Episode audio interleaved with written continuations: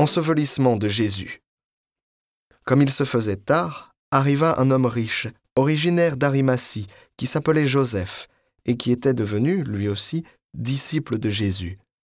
Il alla trouver Pilate pour demander le corps de Jésus. Alors Pilate ordonna qu'on le lui remette.